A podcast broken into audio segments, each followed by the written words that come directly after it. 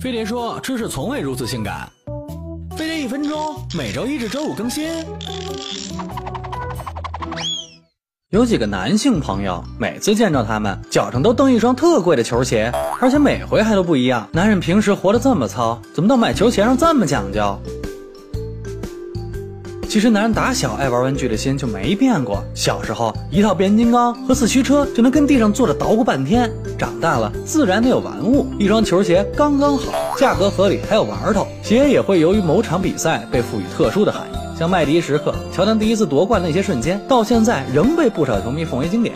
喜欢球鞋的就特想入手当时球星脚穿的那双鞋，追忆青春的情怀爆棚。以后每次把这鞋拿出来，仿佛都能感到经典重现。很多鞋只发售一次，过了机会想买都难，所以能买到手的都倍儿装逼，非得走在街上拽一把，肯定有人向你投来羡慕嫉妒恨的目光。要是你还特会穿衣打扮，一双好看的球鞋，没准还能勾搭妹子。买双球鞋虽然花银子，可身为女人得大度点儿，可不能不让那男人买双鞋。下次买包的时候，狠宰他一笔就是了。还是老实点吧，买个包，我可连买双布鞋的钱都没了。